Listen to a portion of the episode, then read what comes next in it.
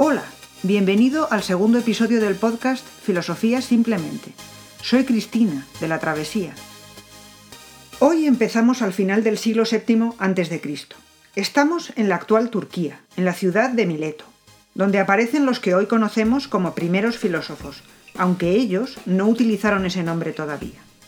Tales, Anaximandro y Anaxímenes, los milesios o los físicos, son los primeros filósofos presocráticos, de los que se conserva poca información y conocemos principalmente a través de estudios de otros filósofos griegos posteriores. Aristóteles, que estudió muchísimo sobre todo lo imaginable, dice que la filosofía comenzó a causa de la admiración. ¿Qué admiró a los milesios? En primer lugar, el mundo natural. La pregunta que se hacen es, si seres tan diferentes estamos todos aquí, en el mundo, ¿no habrá un principio común que nos una a todos? Aristóteles a este principio común lo llamó arjé. Intentan razonar qué será lo que todos los seres tenemos en común, pero primero aclaremos qué son todos los seres para los griegos. Todos los animales, las plantas, pero también los ríos, las rocas, el viento, la lluvia, la arena, el mar. Esos son para los griegos los seres naturales. Por eso es importante conocer la palabra physis, y que en griego quiere decir naturaleza, pero porque dentro de ese concepto está el significado de cambio y movimiento, porque para los griegos el movimiento no es solo desplazarse de un sitio a otro, el envejecimiento la erosión, el cambio natural, es movimiento y toda la naturaleza está formada por seres. Entonces, los milesios, los físicos, tienen unas características comunes. Consideran que el origen del mundo es un acontecimiento totalmente natural, que no hay que recurrir a poderes sobrenaturales para explicarlo. Pero eso sí, estos filósofos, como el resto de filósofos griegos posteriores, nunca tuvieron ideas creacionistas. La idea de que de la nada pueda surgir algo es totalmente extraña al pensamiento griego. No solo extraña, sino imposible, absurda. Si no hay nada, ¿cómo puede surgir algo? La nada no es, no existe. Por cierto, ya San Agustín dice esto mismo, que los griegos no pueden aceptar la creación, que es un concepto incomprensible para ellos. Sus ideas cosmogónicas eran evolucionistas, si bien de momento no son similares al darwinismo. Ellos pensaban que la propia naturaleza cambia y se genera ella sola, es decir, la naturaleza es una sustancia real y material de la que estamos hechos todos los seres del mundo, pero en cierta medida está dotada de vida, está animada. Esto se llama hilozoísmo porque Ile es materia y Zoos es animal. Los milesios no creen que en la naturaleza haya una finalidad, que en filosofía se llama teleología. No hay ningún plan diseñado en el cosmos. La naturaleza actúa de forma, podríamos decir, que mecánica. Sobre estas bases, cada uno de los milesios llega a una conclusión sobre cuál es el arjé, el principio común a todas las cosas. Tales cree que es el agua, Anaximandro cree que es el apeiron, lo indeterminado, y Anaxímenes el aire. Pero lo importante no es eso, sino su voluntad de razonar esa respuesta. Así lo explica Aristóteles en su Metafísica. Cito. Tales, que fue el primero en cultivar esta clase de filosofía, dice que el principio es el agua, y por esta razón afirmaba que la tierra descansa sobre el agua. Su conjetura puede haber nacido de la observación del hecho de que el alimento de todos los seres es húmedo y de que el calor mismo nace de la humedad y vive de ella. Y esto de lo que todas las cosas se originan es su primer principio. Además de esta, otra razón que explicaría su conjetura sería que la semilla de todas las cosas tiene una naturaleza húmeda, y el agua es, para las cosas húmedas, el origen de su naturaleza.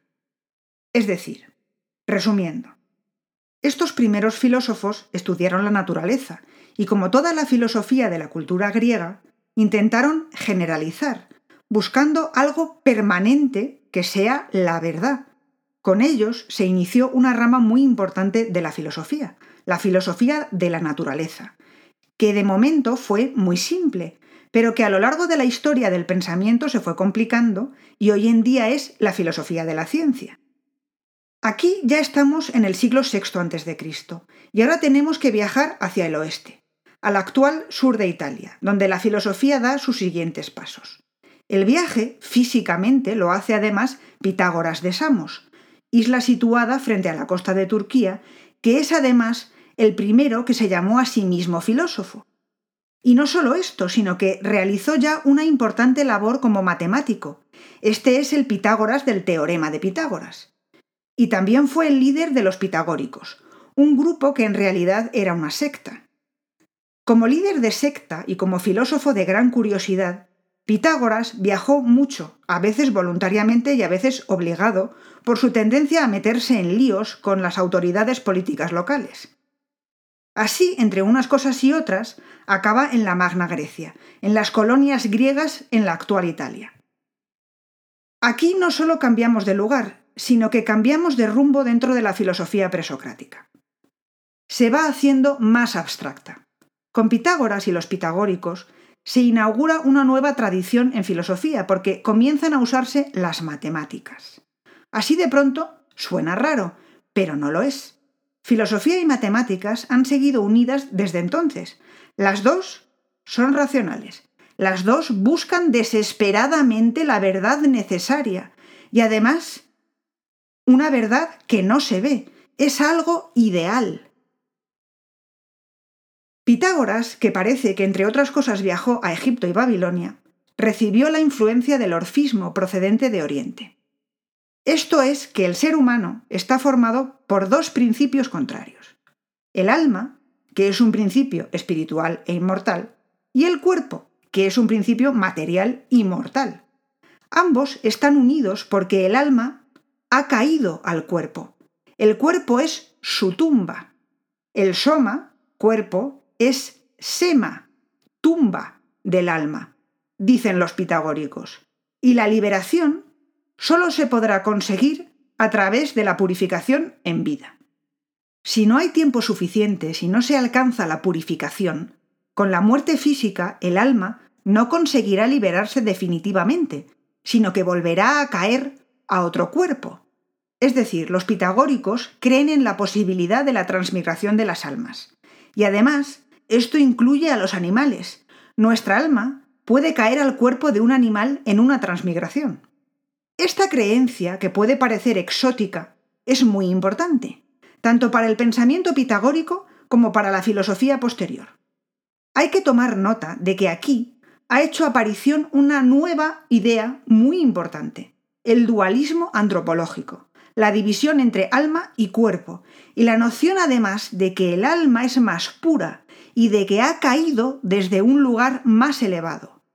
No nos ha llegado exactamente qué explicación daban a esto los pitagóricos, pero sí que la dará Platón. Un núcleo fundamental de la filosofía de Platón está contenido aquí. El mundo de arriba del que caen las almas. Ya lo veremos en su momento. Otra influencia enorme pitagórica en Platón será también la de la importancia de las matemáticas, que en los pitagóricos surge de su afán purificador. Los pitagóricos, buscando esa purificación, tocaban el arpa y la lira, se refugiaban en la música, y así comprendieron que la armonía musical tiene una base matemática. De esta forma asociaron también a su purificación el estudio de las matemáticas. De ahí vino su teoría de que el arjé, ese principio común que ya buscaban los milesios, es la armonía numérica, el número, para entender mejor hasta qué punto, vamos a volver a recurrir a Aristóteles, que en su metafísica nos lo explica. Según Aristóteles, el pitagorismo tiene cuatro características. Cito. 1. Todas las cosas constan de número, en el sentido literal de que los cuerpos físicos mismos están hechos de números. O, puesto que los números mismos no son lo último, puede decirse que los elementos de los números son los elementos de todo. 2. Las unidades para los pitagóricos poseen magnitud. 3. En lugar de decir que las cosas están caracterizadas numéricamente, hablaban como si el número fuese la materia real de la que están compuestas las cosas. 4. Nosotros consideramos la unidad y el límite como predicados aplicados a ciertos objetos, generalmente físicos, diciendo ello es uno o ello es finito, siendo ello sustancialmente algo más, como madera o metal.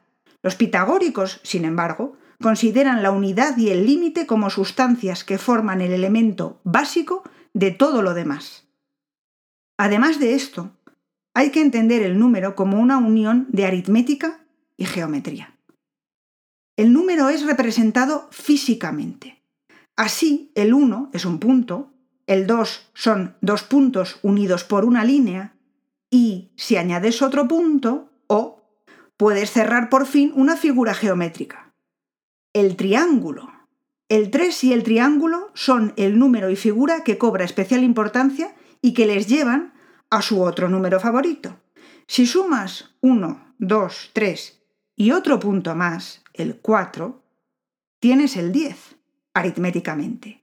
Pero es que geométricamente, si dibujas un triángulo equilátero pintando los tres puntos de los vértices y debajo, siempre con la misma distancia, tres puntos más que forman más triángulos y una tercera fila con cuatro puntos manteniendo las distancias, has marcado 10 puntos y tienes un triángulo equilátero mayor formado por triángulos más pequeños.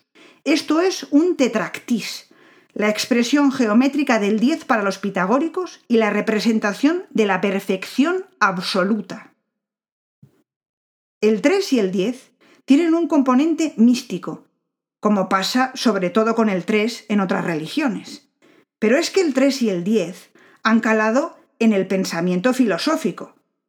Las ideas más importantes en Platón son tres, bien, belleza y justicia. Las categorías en Aristóteles son diez. La dialéctica de Hegel tiene tres fases. Kant agrupa sus categorías, que son doce, en grupos de tres. Y hay muchos más ejemplos. La mistificación de ciertos números no se abandona tan fácilmente. Pero volvamos a los pitagóricos. Para ellos, el número es la mezcla de lo par y de lo impar. Y esto les ayuda a recoger otra noción de origen oriental, que es que en el mundo hay una constante tensión entre contrarios. Ellos oponen, diez, como no, contrarios en columnas gemelas. En una columna está todo lo que consideran superior y en la otra todo lo que consideran inferior. Aristóteles, otra vez, nos ha transmitido cuáles eran. Límite que se dice peras, frente a ilimitado, el apeiron, impar frente a par, uno frente a pluralidad, derecho frente a izquierdo, masculino frente a femenino, reposo frente a movimiento, recto frente a curvo, luz frente a oscuridad, bueno frente a malo, cuadrado frente a oblongo. Esto que recuerda muy vagamente al yin y al yang, también caló no solo en la filosofía griega posterior, parejas de conceptos jerarquizadas. Si te toca femenina y zurda, como es mi caso, malo. Pero aparte de esto, ya se ve una preferencia por lo estático, lo uno, lo limitado, características de esa verdad necesaria que buscaban los filósofos griegos y que van a ser cada vez más evidentes. La filosofía pitagórica se basa en las ideas de orden y de límite. El mundo es un cosmos, término en el que se unen la noción de orden, es decir, una disposición estructural que además es perfecta, y la noción de belleza, kalos, uno de los ideales de la cultura griega. Por eso para ellos el uso del pensamiento racional es lo mejor para comprender el cosmos. Pitágoras se llamaba a sí mismo filósofo porque usaba los poderes de la observación y la razón para alcanzar el conocimiento, la perfección y la purificación. Su patrón era Apolo, dios del orden y de la belleza. De todo esto, quizás, te llame la atención el detalle de que en la parte mejor y asociada a la idea de orden esté la de límite, lo limitado, peras. Esto es otra noción griega que aparece aquí y de la que resultará muy difícil librarse. Según los pitagóricos, el límite lleva al orden porque si el mundo fuera ilimitado, no tendría fin. Y eso no puede ser. Eso es el caos. Eso es una imposibilidad en su mente porque eso no es perfecto. Ojo aquí que uno que recoge esta idea será Aristóteles. Aristóteles, cuando imagina el cosmos, lo considera finito y cree que tiene que haber un primer motor, que lo haya puesto en marcha, origen de todo movimiento, porque si esto no fuera así, el movimiento iniciado continuaría infinitamente, y esto, dice él, es imposible de todo punto. Así que cuando vislumbró la posibilidad de la inercia, la rechazó porque no le cabía en la cabeza. Y esto, mucho después, casi le cuesta la vida a Galileo. Pero esto lo dejamos para otra ocasión. Volvamos a los pitagóricos por última vez. Están a caballo entre el siglo VI y el V a.C. Y ya la filosofía griega ha alcanzado un nivel de abstracción máximo. Ya razonando, se han alejado totalmente de la percepción sensorial. El pensamiento pitagórico influirá de forma decisiva en Platón. Ya lo veremos en su episodio correspondiente. Aquí baste decir que gracias a la introducción de una verdadera adoración por las matemáticas, los pitagóricos, a través de Platón, serán también un motor de avance científico, que recogerán los pensadores de influencia platónica a partir del siglo XIV. Pero antes de irnos hoy, tenemos que hacer el viaje de vuelta a Jonia. Allí estaban pasando cosas muy desagradables para los griegos, y allí, en la ciudad de Éfeso, aparece otro filósofo presocrático, el más singular. Este no es líder de nadie, al revés, es conocido como el Oscuro por su dificultad. Es Heráclito. De sus textos solo nos quedan fragmentos breves, y además, él escribía en breves aforismos deliberadamente ambiguos. Nada de esto facilita precisamente que podamos comprender todo lo que quiso decir. Aquí nos vamos a quedar con una cuestión básica que plantea, y es la idea de cambio. Heráclito, perteneciente a una familia aristócrata de Éfeso, vivió años de caos, destrucción y violencia. Durante su vida, Jonia estalla en manos persas. Una revuelta encabezada por la cercana ciudad de Mileto se saldará con la destrucción de la ciudad, la muerte de todos sus hombres y la venta de sus mujeres y niños como esclavos. En este marco, Heráclito recoge la idea de que todo consta de opuestos en tensión, y nos llama la atención sobre lo que es cambio vertiginoso y la imposibilidad de volver atrás. Su frase más famosa, Panta Rey, todo fluye, no te puedes bañar dos veces en el mismo río, fue la más reproducida y la que más reacciones provocó entre los filósofos griegos, y es uno de los motores filosóficos más importantes de la historia, porque con ella hace su entrada la noción de devenir. Heráclito concibe el universo como puestos en tensión, movimiento y cambio. Cree que en esa tensión entre opuestos está la armonía cósmica. Su arjé particular, su principio universal, es el fuego, lo cual encaja con esta idea de movimiento. Nos dice, este mundo, que es el mismo para todos, no está hecho ni por los dioses ni por los hombres, sino que fue siempre, es ahora y siempre será fuego sempiterno, con unidades que se encienden y otras que se apagan.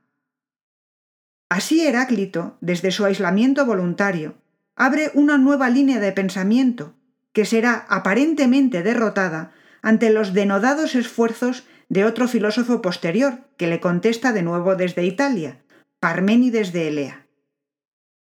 El fluir perpetuo resulta doloroso e incluso aberrante para la mayoría de filósofos griegos, que lo que suelen buscar es precisamente lo contrario, verdad necesaria como algo universal y estático, que no se pueda ver afectada por el pasar del tiempo. Sin embargo, lo que inicia Heráclito nunca desaparece del todo. El propio Platón uno de los filósofos más afines con Parménides y más contrarios a Heráclito, en sus diálogos menos conocidos acaba por recogerlo. La oposición entre lo uno y lo otro, lo mismo y lo otro, es el origen del pensamiento dialéctico en filosofía. El mundo se mueve por oposición dialéctica entre contrarios, contrarios que se necesitan. Esta línea de pensamiento no empezará a ser explorada a fondo en Occidente hasta el siglo XIX nada menos. Lo opuesto es bueno para nosotros, dice Heráclito, y eso es una base de la dialéctica de Hegel, pero Heráclito ya nos la da. Aristóteles nos cuenta que otra frase de Heráclito es, Nada es nunca, todo está haciéndose. Esto no es que sea moderno, es que es postmoderno y podría colarse en un texto de Deleuze y Guattari sin problema. En el próximo episodio examinaremos con más detenimiento el problema que generó Heráclito a la línea de pensamiento que entonces se impone como principal, la de la verdad estática. Lo que queda representado en la famosa antinomia de Heráclito y Parménides, y que todavía hoy es un núcleo de discusión filosófica importante. Hasta entonces, ya sabes que si quieres ver el tetractis, las fechas concretas de cada filósofo, los mapas o quieres ir más deprisa, puedes visitar nuestro canal de YouTube, La Travesía. Que tengas un muy buen día y hasta la próxima.